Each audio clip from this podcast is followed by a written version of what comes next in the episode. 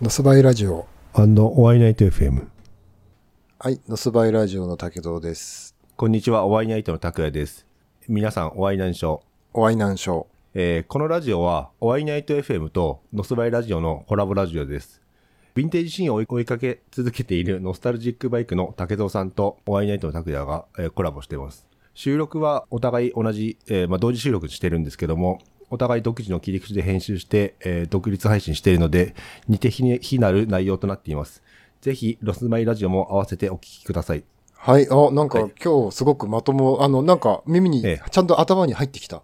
あ本当ですか、うんあのね、ちょっと噛んじゃったけど、うん、いや、噛んでもね、あの、なんか、うん、わわかんないけど、なんか、あなんか、単純に俺が聞き慣れただけなの。か、かもしれないんだけど、あの、いつもはもう、どこで噛むかっていうのを、こう、あーワクワクドキドキしながらっていう感じなんだけど、今日は、なんかちゃんと耳に入ってきましたね。あ、本当ですか、あの、この内容ちょっとホームページに、まあ、自分のサイトに書いてる内容をそのまま読み読み上げただけなんですけどああ、も、そうなんですか。まあ、これが一番いいのかなっていう。うん。だ、一番わかりやすかったです。いつも、うん、いつも、あの、いうん、あの、うん。正直、あ、結局何が言いたいんだろうっていう感じがあったんだけど、今回はなんとなくあの、別の切り口編集、別の切り口で編集してるから、二つ違う内容になってますっていうのが、だから両方聞いてねっていうのが、なんか初めて、あの、わかり、ええ理解できました。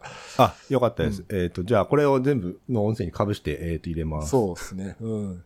僕、今バイク全然乗って、もう10年ぐらい乗ってないんですけど、手放しちゃってるんで、えーでも乗ってなくてもめちゃくちゃ寒くって、これわかる。うん、よく乗ってたなって。ああ、そうですね。よく乗ってたな。2月とかでも俺毎週さ、うん朝、もう早朝から夜中までよく乗ってたなって。うんあれなんなんですかね。軽いちょっとストレスな感じはしますけどね。うん、そうね。だから今日ちょっとね、そのバイクとストレス、そのバイ、うんそ。のバイクのストレスでもいいし、うんそのストレス、こういうストレスをバイクで解消するでもいいんですけど、なんか、ええ結構ね、あの僕、バイクって楽しいじゃないですか。そうね。そう、だからでも、かといって、なんか楽しいことだけを切り取ろうとす、切り取るとつまんないんですよね、うん。見てる人とか聞いてる人って。ああ、らしそれ、ひがみみたいな感じってことですかね。まあ、そ、それもやっぱり人間誰でもあると思うのね。うん。うん。うんあの、ひがみの感情って良くないものだし、自分はひがんだりしないってみんな思いたいんだけど、でも絶対俺もあるし、うん。絶対あると思うんだよね、そういうのって。うんネガティブなんかわかる。あと、人の悪口って楽しいじゃん。うーん、まあ、時と場合によるけどね。そうそう。時と場合にあるんだけど、やっぱ楽しい時もあって、絶対みんな、ね、あの10人に人の悪口好きって聞いたら、絶対、いや、ええ。僕は好きじゃない。悪口言う人って結構いるけど、僕は好きじゃないですよって、多分10人中9人か10人そう言うと思うんだけど、でもみんな言うじゃない？絶対。あの、うん。あいつ死ねとかクソとかそういう辛辣な言葉は使わないかもしれないけど、批判的なことは絶対言うし、あの人ってこうでうん。こういうとこあるよね、みたいな、その、うん本人から聞いてみれば、してみれば悪口に相当することって多分全員誰でも言うと思うし、まあ、みんな思うし、う、うん。みんな好きだと思うんですよね、そういうのって。多うん分でもね、そういうのってね、その、ネガティブな部分をさらけ出しうんたりすると、その、うんあのー、その人同士の信頼関係って生まれやすいとも思うし、やっぱりちょっと聞きやすいっていうか、ちょっと安心できる部分って絶対あると思うんですよね、その、ネガティブな部分もまあさらけ出すっていうのはね。うんわかる。お互い神様じゃないから、うんそれは人間だし、うんなんか嫌な部分もあって、いい部分もあって。そうそうそうそう。まあ自分も武藤さんにたまに文句言ったりも、うんまあ逆に言われたりもするし、うんでもそれはそれでお互いの信頼が信頼関係が成り立ってんのかなっていう感じもするけど、うん聞いてるときはあんまりいい気分はしないですよね。あ言ってる本自人は分に対して確でしょ？自分に対して言われたらさすがにちょっと痛いよ。痛いですけど、だから、その場にいない人の悪口とかをだからみんな言うんじゃない、それ陰口で一番最悪なやつじいや、でゃないですか。も最悪だけど言うじゃん。だって誰でも。ああ、まあ確かに。うんあれだよね言わないって人は俺嘘つきだと思うけどね。わかるわかる。うんなんか、ほら、ね、悪いことを言うとか、なんかそのネガティブ思考みたいな、相手の文句言うとかって、世間一般的に言えばですよ。なんか悪いことって、まあ言われてるじゃないですか。あいつの人間性疑うよとか。でもそういうなんかマイナス部分って、みんな結局出さないですよね。なんか、自分はいい人間に思われたいとか、その世間の常識がこうだからちょっと言えないみたいな感じもあるから、うん今回はあれですかね。自分がじゃあ、ぶっちゃけいろいろ言っちゃいますか。うん。あ、まあ、別に、あの、な、なんて言うんだろうね。うん。えっ、とね、多分みんな無意識に言ってると思うんあ、ですよ。クソとか？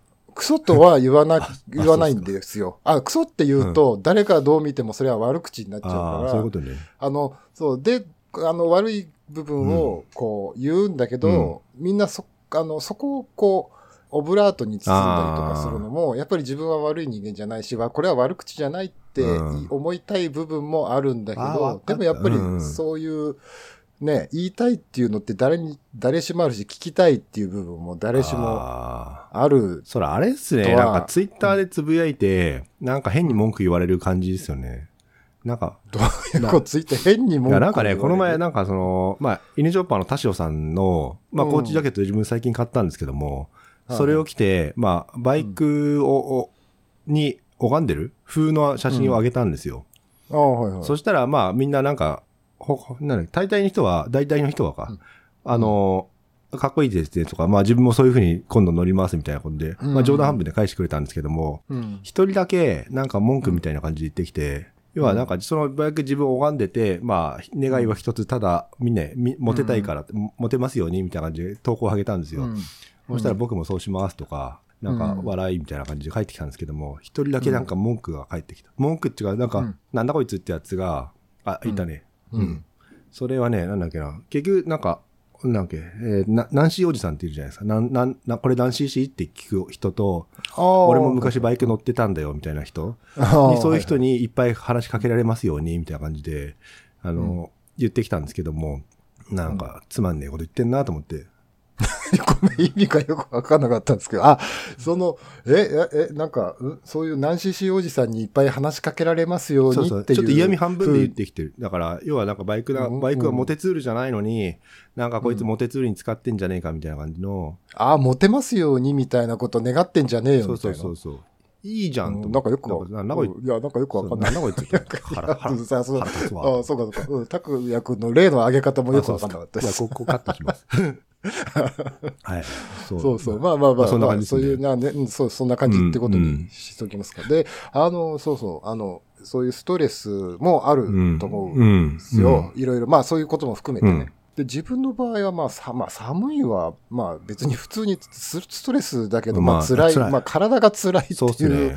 話はあるんだけど、その、まあ自分はちょっとバイク離れてからちょっと時間が経っちゃってるんで、うあと僕はもう一人で走うるん。ことが圧倒的に多かったんで、うん。うんあんまりストレスってなかったんですけうん。ど、拓也くんって結構割といろんな人と走ったりとか、あの、初対面の人でうん。も知り合、もう知り合っちゃえば、じゃあ今度走り行きましょうよって言って、結構社交辞令じゃなく、実際に走りに行ったりとかするじゃん。そうすると多分いろいろ、割とほら、相手のこと知らん、よく知らないで、行ってみたら、え、何こんな変なやつだったのかとか、うん。あとはやっぱり集団で走る、走るとさ、いろいろこう人間関係が。こうね、派閥じゃないけど、なんかこう、対立みたいのも出てきたりとか、うん。い絶対そういうストレスみたいなのもあると思うんですけど、なんかそういう意味合いのストレスってなんかあったり、なんか例例を挙げられたりとかってあする。じでも自分ね、あれなんですよ。その、初対面の人とか、まあ、他の人と走ったりもするけども、その人たちに対しては、大したストレスはないんですよ。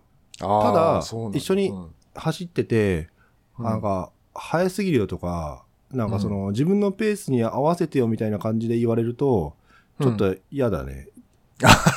それ嫌だね。うん向こうも嫌だ向こうも嫌だしし、お互い、まあね、気持ちよくないし、結局こっちは自分のペースで走りたいだけなのに、っていう、まあ団体でいても一人でいても同じペースで走りたいんですよ、自分は。ね。うん。だから、それ早すぎとか言われても、いや知らねえし、そんなこと。まあ確かにね。そうそうじゃあ勝手に、じゃあ別々で走りましょかそううそうみたいなそうそう。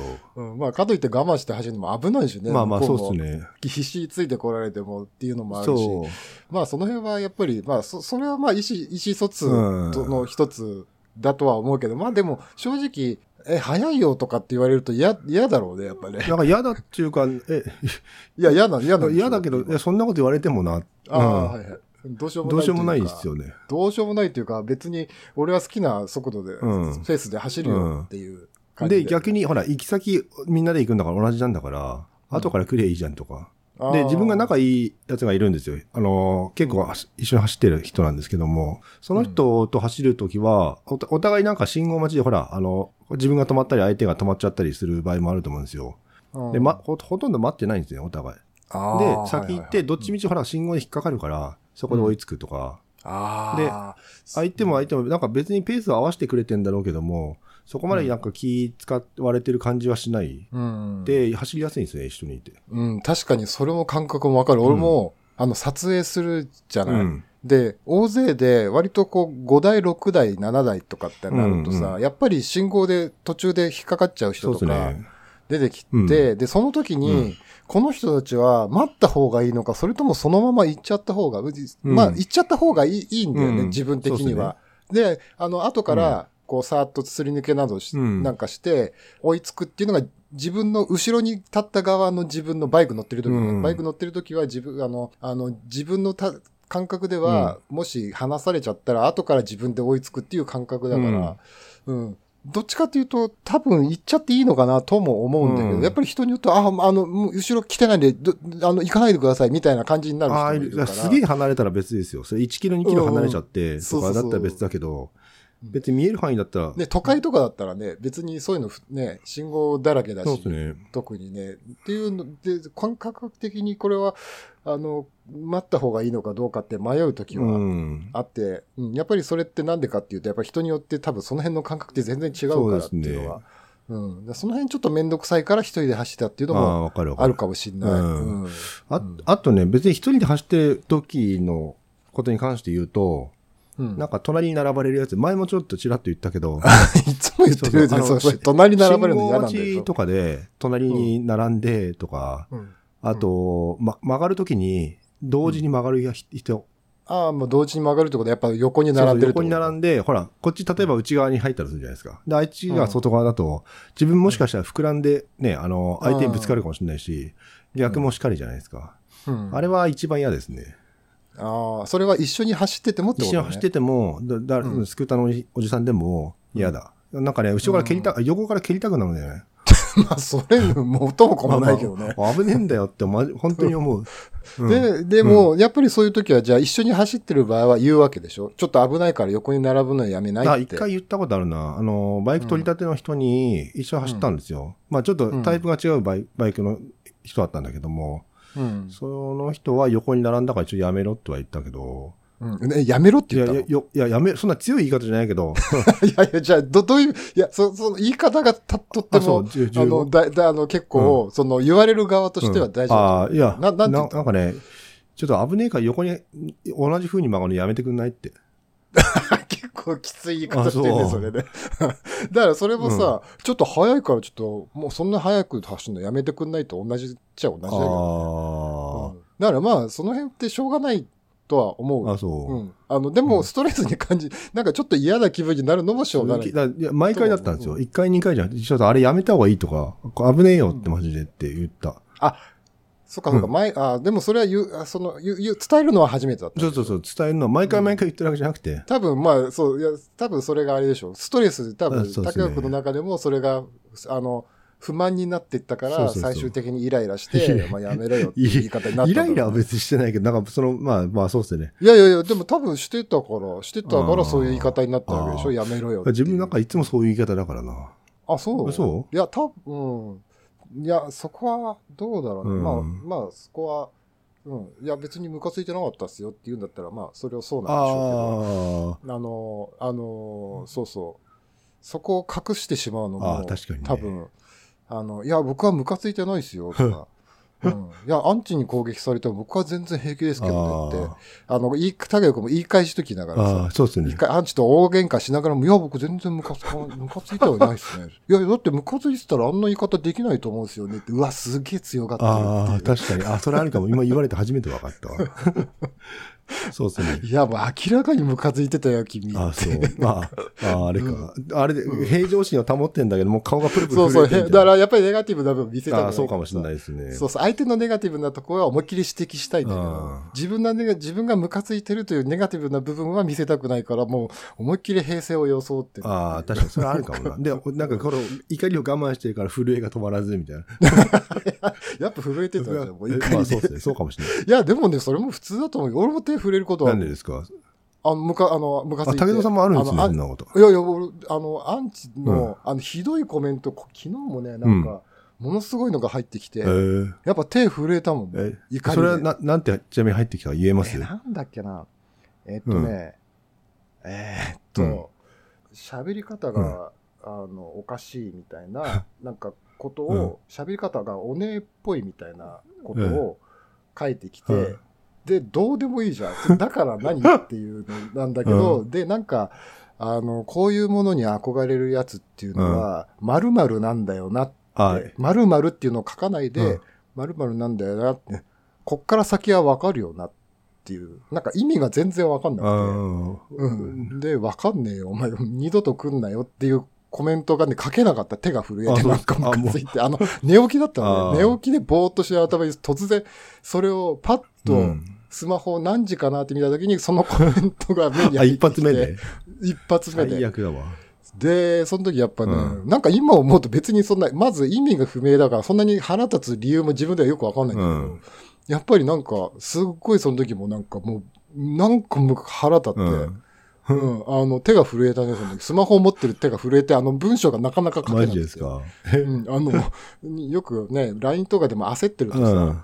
うん、すすみませんが、すすみませんとか、なんかほら、あの、打ち間違えたりとか何回も、うん そう、何回も、あの、そう、打ち直すぐらい、なんか手が震えてえたっていうのは、そうなんですね。うんなんだそいつ、変なの？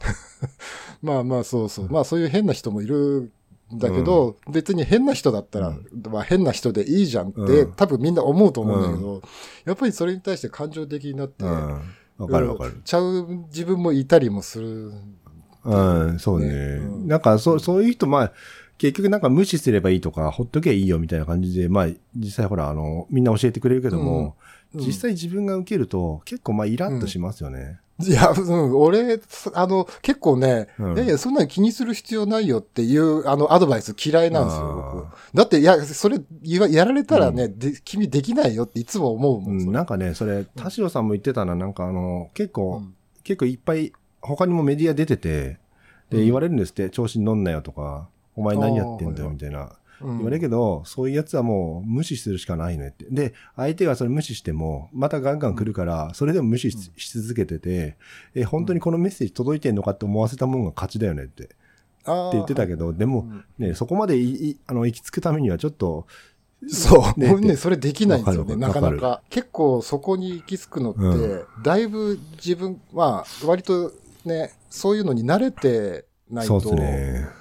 あの、ふまあ、それか人人格的にやっぱりこう、ね、うん成熟してないと、できてないとねわかるうんで自分の場合は多分人格的にできないからできないですね、それね。あの、どうしても、うんあの、めんどく、もうエネルギーの無駄遣いだから、うん。あの、無視をしようっていう時は結構あるんだけど、うん。こうもう我慢した方が、で、うんそこでなんかこうエネルギーを使うこと自体がもうあと時間の無駄だからとか、そういね。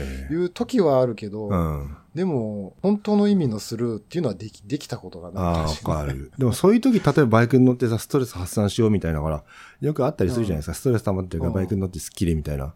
うん。自分はそれないんですよね。逆にあババイクに乗ってて、ほらなんかその、ストレス溜まった状態に乗ると、結構無謀な運転したりするじゃないですか。例えば、そのスピードを急に出してみたり、で、ちょっと攻めてみたりみたいな走りする、うんしちゃう傾向が若干自分の中であるとは思ってるんですね。だかへら、バイクにも良くないし、自分にも良くないし、そのバイクはストレス発散の道具なんじゃなくて。っていう、そうそう、あの、楽しむための道具だから、なんだ、物には感情がないっていう人もいるけども、うん。自分はそれ違うと思ってて、だから、ね、自分が乗ってるバイクだから、まあ操作してるわそうそうそう。けだからねで、お互い、うん。まあ、あっちはほら、なんか喜怒哀楽みたいなのないかもしれないけども、うん。その、あバイクの気持ちになって走る側と、自分はまあこうだろうなとか、お互い楽しめてるかなとか、っていうふうに考えてくると、やっぱ乗り方もまあ変わるじゃないです落ち着けるかもしれない。でね、すごい名言があって、まあ、うん。これもすみません、田代さんの話、あの、言葉なんだけども、あるワークスチームがあって、あのキャブレターのね、なんだっけな、その、道筋、忘れた。あのー いや、ガソリン通る道あるじゃないですか。ガソリンを通る道。うんああ、ガソリンをが流れる。そうそうそうそこを、うんプロセス。うんあの、滑らかにしてたんですって。で、うんそれどうやってやってんですかって聞いたら、あ、じゃあなんか言ったんだな、なんか聞いたら、その部品の気持ちになって削るんだよって言ってたんですよ。ガソリンがこう流れるからガソリンはこういう風にやるすると気持ちよくなれ流れるだろうなとか、っていう考えながらカスタムをしてたんですって。あ、うんなるほどねと思って、バイクもこうこういう風に走れば気持ちがね、いいんだろうなっていうか、そうすると自分に跳ね返ってくるじゃないですか。うんだからそのストレス溜めた状態でバイクに乗っちゃうと、その要はバイクにストレスをぶつけるから、そのストレスがまた自分に返ってきて、お互いイライラして終わりみたいな。あのね、うんそれ、煽り運転みたいな感じ。まあ確かにあれもストレス発散のね、あの一環そうそうそう。かもしんないもんね。多分そうだけど。煽り運転してる人って、ほら、前が遅くてイライラしてて、で、結局その人のところなんか抜かせなかったり、あいつ遅えなってなってくると、自分でフラストレーションを溜めてるだけにしかもう思えない。余計イライラを自分で助長させてるだけなのかな。ううん。ん。っていう感じがあると思ってて、だからそういうイライラした時はもう黙って家にいるしかない。あ黙って家にいる。黙って家にいるか、イバイクには乗らない。乗りじゃあ逆に乗りたくない。そういう時は。うん。ああ、まあ確かにでも、うん、確かにね、うん自分もなんか思い返してみると、嫌な時に乗りたいって思わなかったかもしれないな、うん確かに、うんうん。あとやっぱりストレス発散って、ある意味そういうことだもんね。まあそうっすね。あの、嫌なことを、まあうんストレスっていうのを嫌なことだとすると、それを発散ささせるってうさばらしうん。になるから、ね、そのためになんか、ね、感情的な運そ転をしたりってすることにもつながることもあるんう。かなって思う。でしょうねうん。と、まあでもそれがね、あの、いい景色を見ることがすごく気持ちいいから、それですね、嫌なことが忘れられるとか、うんまあほとんどの場合はそういう場合、ね、うんそういうケースなんだろうけど。でそれって結局あれですよね、ストレスとうまく付き合ってる。ストレスうんの、ほら、負のまオーラを、プラスのオーラに変えてる。自分でね。だからそこが大事なんじゃないかなって思いますね。うんうん もうね、僕最近全然配信してないんですよね。だからやばいなと思って。やばくはないけど、うんなんかせっかくやり始めたから。もったいないですよね。うんちょっともったいないし、うんうんちょっとね、僕はあの、バイクじゃないですけど、ちょっと今仕事のストレスがちょっと尋常じゃなくて、ああね、そう、ちょっとやばかったからな、うん今今はどうなんですか？あ、今ね、だいぶ回復あ、した。そうなんですね。うん、先週、先々週ぐらい、だいぶ回復したって、うん拓也君にも言われて、うん自分でもそう言ってたんだけど、そう 先週ちょっとやばくうんて、もうこれちょっとやばいなと思って、えちょっとね、いろいろとあの自分でちょっと対策に講じてたので、うん、うん、今、だいぶマシになったあ、かなっていう。。え、うんちなみに武藤さんとほら今バイク乗ってないじゃないですか。うんそ、の、まあ、バイクのストレス発散はしない方がいいって、まあ、自分言ったけども、武藤さんのストレス発散方法って何なんですか、僕はね、ないですね。ストレス発散っていう、あの、あの発想があんまりなくて、あの、やっぱり拓也君が今言ったみたいに、ストレスに自分はすごく弱いところがうん。あるので、うんで、やっぱりストレスを感じにくい人とうん。感じやすい人ってやっぱりいると思ってて、うんうんのね。で、自分の場合はやっぱりストレスを感じやすいんですよ、すごく。おうん、あの、それはね、やっぱりじ、あの、いろいろこう、日常生活を見ててうん。もすごく感じるので、うん。ストレスを感じなくすることって多分できないと思うのね。ああ、まあ、あのもう感じちゃうものはもうしょうがないから、そ,、ね。れって押し殺すれるものじゃないし、うん。それって押し殺すとね、押し殺する、押し殺そうとすることでうつ病うん。でうん。のきっかけになるっていう話も、うん。まあ、あったりもするから、うん。あの、ストレスをどうやって乗り越えるかうんっていうことを最近心がけてたら、だいぶ良くはなってきましたね。じゃあなんか自分でしたとか、なんかある？うん、あのね、まずね、うん。あの、いろいろね、うまず文献、あの、ちょっと、あの、そういう、こういうところやっぱり、あの、理系なのかなと思うんですけど、あの、どうやったら、その、か科学的に、そのストレスのことについて書かれた本とかをうん結構読んだりとかして、うんで、こうすると、あの、ストレスに対して、すごく、こう、あの、耐性が高まるっていうデータが取れましたみたいな、ああ。の、人のは、こう、感想とかじゃなくて、うん。うん、そういう、こう、学術的なデータとかをいろいろ、こう、厚、自分のな中に蓄積してって、うん。それを少しずつやり始めたら、すごく良くなってきた。うん、あの、例えば運動、筋トレをするとか運動、筋トレするいいらしいでとす、よね。運動うん、は。あの、アドレナリンがうん。脳の中で BDNF っていう物質が出てきて、うん。それがちょっと気分を良くしたりとか、モチベーションを上げたりする効果があって、それが脳内で分泌されるっていう、あ科学的にそういうのがあったりとかするから、やっぱりやるーとうん、微妙にだけど、なんとなくちょっあと、例えば、ああ、今日行きたくないなと思ってても、まあ、じゃあまず運動しようって運動すると、ちょっと行こうかなっていう気持ちになったりとか、あうん、あとは、そう、そういうのをち少しずつ積み重ねていくと、あの、割と、ううんん、良くなったりする。実際だってストレス感じてる時に、ええ。バイク、そのね、楽しいことをやることができない状況の方が多い。ーそうっすね。じゃあ、ううん。ん、なんか映画を見るのがストレス発発散とかって思っててもさ、例えばなんかね、行きたくない場所に行こうとしてる時に、じゃあ映画を見よう、2時間映画を見ることができ、そもそもできなかったりとか、うん、そもそもバイクにね、あの、乗ってける場所じゃないとかうんっていうケースの方が多分、うん。実際そこの場でストレスをすごく、ものすごい強いストレスを感じてる時って、うん多分そういう状況の方が多いうんと思うから、こう、そういう自分なりのこうストレスの乗り越え方うんを少しずつこう自分の中で蓄積していくみたいなのが一番やっぱり自分ではいいのかなっていうのが最近。ああ、なるほどね。そっか。そういう風に攻めたんですね。そう、今そういうふうに攻めてなるほど。ます。一番いい方法はあれですよ。でも、自分が思うには、このノスバイラジオとワイナイトラジオのコラボラジオをうん聞いて笑ったり、なんだこいつっていうのを、まあ共感してもらったり、そのもし誰も言えないんだったら、ここにコメントをもらえれば、まあ自分から武藤さんが答えてくれるので、まあそれも一つの発散方法かななんて、ちょっとまあ CM まがいのことを言ってみてるんですけども、あ、それね、そう、本当にね、自分でもそう思ってて、実はね、僕ね、3年、ん ?4 年 ?5 年ぐらい、もっと前かな、前に、やっぱりものすごくす仕事上うん。のプレッシャーとストレスで、ま、っすぐ会社に行けない時期があったのね。え、どういうこと？曲がったりしてるあであ、そうそう、あ、あのね、歩いて行くと、前の職、あの、仕事場は近かったから、うん。歩いて15分ぐらいだあ、ったそうなんですね。だけど、うん。そうそう、そうまっすぐ行けなくて、うん。あの、い嫌だから、大回りをして、例えば綺麗な自然のある公園の中とか景色のいいところとかを通りながら1時間半ぐらい歩いて、うんうん。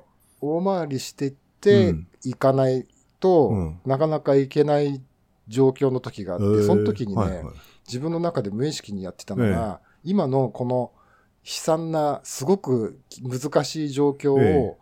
このロスバイラジノスバイラジオのように自分の中でラジオ配信をするっていうのをやってた。あ、。脳内ラジオってやつ？脳内の中うん。で自分の今の状況をラジオっぽくこう面白おかしく話すっていうのを無意識に、はいはい。無意識にというか別にそれが、をやるうとんいいんだっていう、うんこれでストレスを乗り越えるっていう風な意識を持ってやってるっていうよりも、うん。なんとなくこう自然に自分の中でってたんだけど、うん。それがやっぱりね、後からそのストレスをうん。乗り越える方法のその学術的な方法をいろいろこうし調べていくと、うん。それってすっごくいいんだへって。ー。あの自分の状況を客観的うにん。自分の言葉で話すっていうのは、うん。すごくこう頭の中が整理されたりとかクリアになってめちゃくちゃ効果があることなんだっていうのを後から知ったんだへけど、ー。うん、だから、この間もね、うん。僕ね、実は一人で収録したんですよ。マジですか？うん、あの実際に言葉にして、あ、ねス。トレス溜まってて？それは。そう。うんで、これやばいなっていう、すごく辛かったから、一人で、もう、もうまさにこの感じのことを一人で、うん、いや、今日ちょっとこう、こうで、これこれ、こういうことがありましてっていうのを一人で、うん あの、配信はしないんだけど、あの、ちゃんと録音もして、これでも、もし面白かったらちゃんと配配信もしようかなと思ってるんあ、だけど。はい、ぜひ配信してほしいですね。うん。で、だから、それを、あの、そう、それをやるのもいいし、あと聞聞くっていうのもいいと思う。そのうん自分とね、同じようになんかすごいストレス抱えてる状況の人の話をうん。聞い、て、で、それの、その感想をみんなの前で言うっていうのもめちゃくちゃいいんだって。へうん。ーあのね、実際にこれね、どこだっけな、えっ、とね、あそこ、えっ、と、あの、スタンフォード大学だったかな？はあ。で、そういう実験、大規模な実験やられたんだって。えあの大学生がやっぱり小新入生の頃ってなかなか友達もできないし、え。うん。まあ馴染めなくってすごくストレスが多い状況っていうのはまあ誰、まあうん大抵の人が経験するらしいの。だから、あの1、一年生の初期の頃はすごく、うんあの、まあ辛い状況にあるっていうのを、う。うんん、2年生、3年生に話してもらうんだって、1年生に向かってそのみんなの前でこうこう講演みたいな感じで、いや、うん。僕もこれこれこういう感じできつかったんですよっていうのを話を聞くことで、うんまず、ストレスが和らぐんだって。へーあの、それは、あの、気持ちが楽になったというレベルじゃなくて、ちゃんとそういうなんか多分脳内の、その、ね、その分泌されてるその成分とかをこう調べると、その唾液とかで調べると実際にストレス強度って落ちるんだって。うんで、さらに、その人が、その聞いた1年生が同じように、別の人に、これを聞いてこういうふうに思いましたっていう感想を言っただけで、めちゃくちゃ下がったんだって。で、その人、言わせた人たちの学業レベルって、なんかね、はあめちゃくちゃ上がったんだって。あマジで？6割ぐらい上がったんだって。はあその、それをやってない人に比べたら。もう、だから、そうこういうふうに、そのロスバイラジオみたいなのを、まあ、ロスバイラジオに限らずですけど、うんう。ん。あの、自分がストレス感じた時にこういうふうにしましたとか、こう感じてましたっていうのを話を聞くと、まず、ストレスが落ちて、で、自分も、こう、まあ、うんラジオ配信的なことでもいいし、なんか誰か友達でもいいんだけど、いや、それ聞いてこう思ったんだっていうのを話すだけでも、めちゃくちゃ下がるっていう。あ、そうなんですね。そうそう。だから、拓也くんが言ったことは今、学術的にそれは証明されてるってことらしいですよ。あ、そうなんですね。うん自分じゃ教授になれるかもな。うん。へなってくえ。ださい。あ、あれ、うんこそっとね。じゃあこれ、そうですね。まあ誰かの役に立てば、なんかまあ、それはそれで嬉しいですけどね。うん。別にそういうつもりで配信してるわけじゃないからな。うん。うん、聞いて、じゃあ実際ストレス溜まるかもしれないし。まあ、そういう場合もあるだろうしね、発散するるかもしれない。何言ってんだこいつって。そうそう、そういうのもあると思う。うんあるけど、まあそこはちょっと、ね、よしなにですよね。まあでもまあ別にそれは受け手がね、聞いてる人がストレス感じたらもうそこで多分ね、うん嫌だと思う前に多分つまんないと思うから、多分やめるからね、多分でもうんもしムカつくまで聞いてるってことは多分逆に興味がどっかしらでなんか、うん。あの好きという気持ちだったりとか、うん。ね、なんかその好きという気持ちがこううん歪んだ形になっちゃってるっていうことなんでしょうけどね。本当の意味での怒りではなくて。でもね、あれ、いもし、もしね、これ聞きたくないとかって思ったら、もうね、嫌いになるまで聞いてほしい。こいつもう話っていうか声聞くのも嫌だなって思うぐらい、うんどんどん聞いてくれれば、なんかそれなりに自分の中でね、いろいろ見出せるんじゃないかな。なほら、な、うんあのね、えっとね、ごめんなさい。さっきからた、あの、た、田代さんの、犬チョッパーさんの話、うん言葉ばっかなんだけども、その人、まあ、最近インタビューしたからちょっといろいろ共感を受けてて、うん言ってたのが、好きな友達は、うんあ嫌いになるまで付き合うみたいな。こいつうん。も、もう、とことん付き合って、もう、こいつもういいやってぐらい付き合っていくと、なんか見えてくるよみたいなこと言ってたね。だから、このラジオも、うん。あの、もう、嫌いになるまでお互いね、武藤さんと自分の声を聞きまくって、うん。もう、きっと気持ち悪くなっちゃうんだけど、みたいな感じまでね、聞いてもらえると、うん。なんか新たな面白さがね、生まれるかもしれないですね。うん、そういうわかんないけど、なんか俺そこまで、そこ、そういう感情になったことないな。気持ち悪いっていうまで、あああのー、いや、すなんかすごいストイックだね、田代さんあ、って。そう。いや、自分でもそれ、れ分かるなと思っててバイクも、まあ、音楽も自分ジャズが好きでうん。聴いてるんですけども、もうそればっか聞いたんですようん。一回。うん。まあ、音楽で。う。ん。そしたらなんかもう気持ち悪くて、精神的にちょっと気持ち悪くなって、うん。で、他の音楽聴いたら、その他の音楽の素晴らしさが分かって、で、それまた他の音楽もちょっとまあ、もう異様なくらい聴いてて、ん。でもそれまたジャズに戻ると、あ、やっぱジャズっていいよねとか、うん。でね。そうそう、バイクも、今のほら、バイク乗ってて、うん。もう絶対やだ、全然つまんねえとか、もう、ね、乗るたびに疲れるんだけどって思って、チャリンコ行くじゃないですか。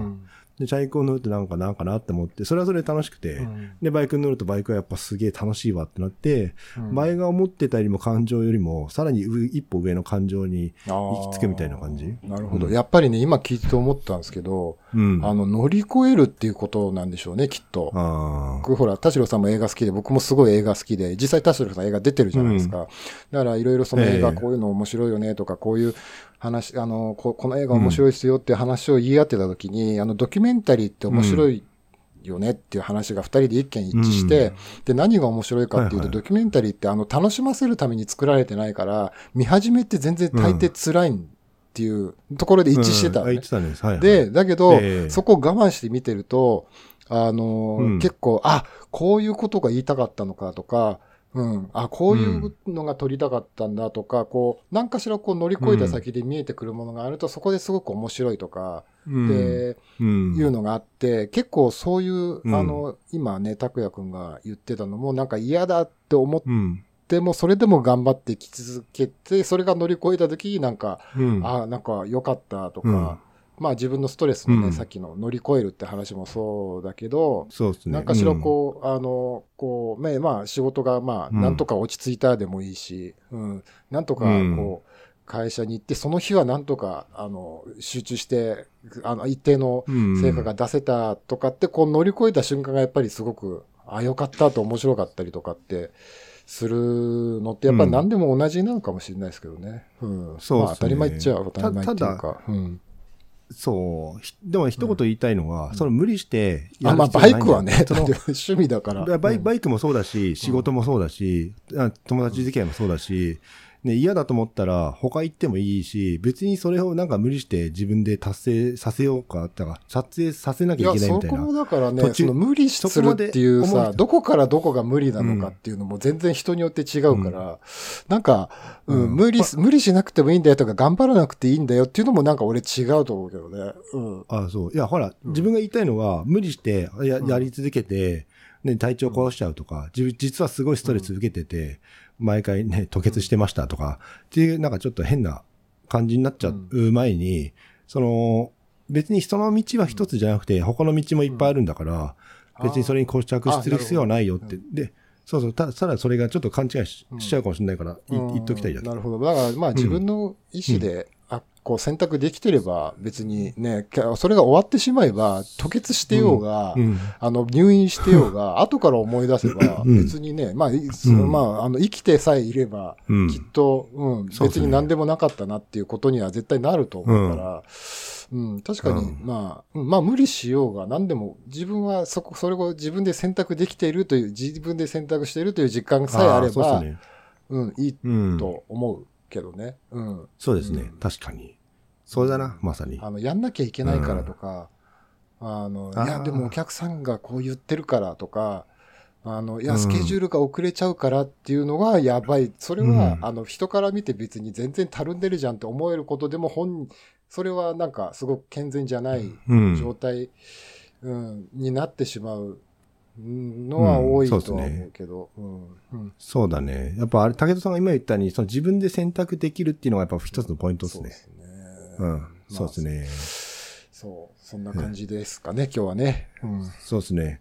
すごいですね。今日は熱 熱く語れたような気がするね、うん、まあ語ってる、語ることには何の意味がない、意味もないですけど、まあそれがなんか、何かしらのね、こう、なんか影響になってくれれば、きっと、うん。そうですねん嬉しいですねかもれないですけどね。うん。じゃあまあ、皆さんと共にはい頑張りましょう。はい、ありがとうございます。えありがとうございました。